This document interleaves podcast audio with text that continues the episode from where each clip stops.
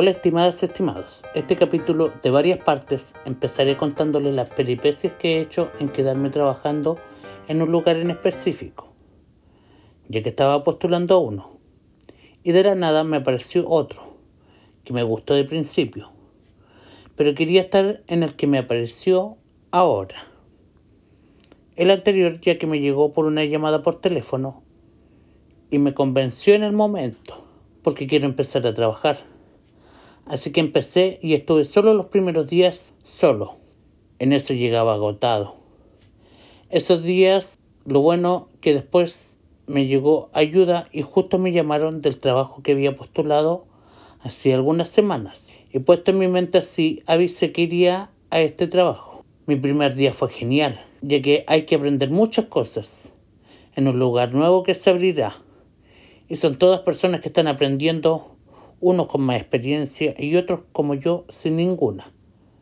Pero lo que me he dicho es que todo se ve en el camino. Eso hay muchas cosas a favor. Y lo único es el aprender. Y ahí es donde empiezo a decir que uno tiene que tirarse al cambio. Aunque empieces con pocas horas. Así puedo seguir adelante con todos mis proyectos y con mi podcast. Esto es donde te tienes que colocar a pensar en ti ¿Cuáles son tus prioridades? ¿Qué es lo que tienes que avanzar? ¿En qué te la tienes que jugar? ¿Por qué avanzar y no quedarte en modo congelado?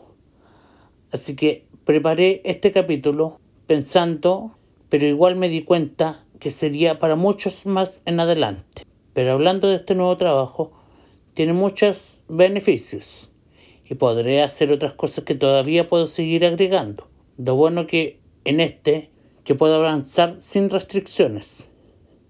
Y lo que debo aprender me tiene un poco más tomado. Es como ser polifuncional. Y es donde en el trabajo de 11 años, que fue el mío anterior, me costó mucho por muchos motivos personales y cosas que pasaron.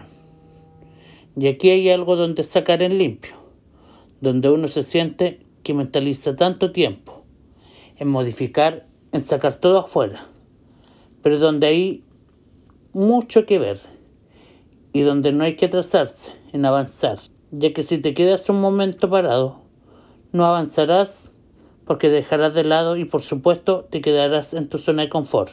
Así no se puede y es donde tienes que avanzar.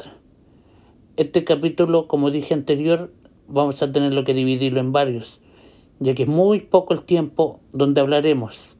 Así que mientras vaya avanzando, colocaré estas cápsulas de avance y así podemos trabajar en avanzar en esto, que te puede servir en tu diario vivir.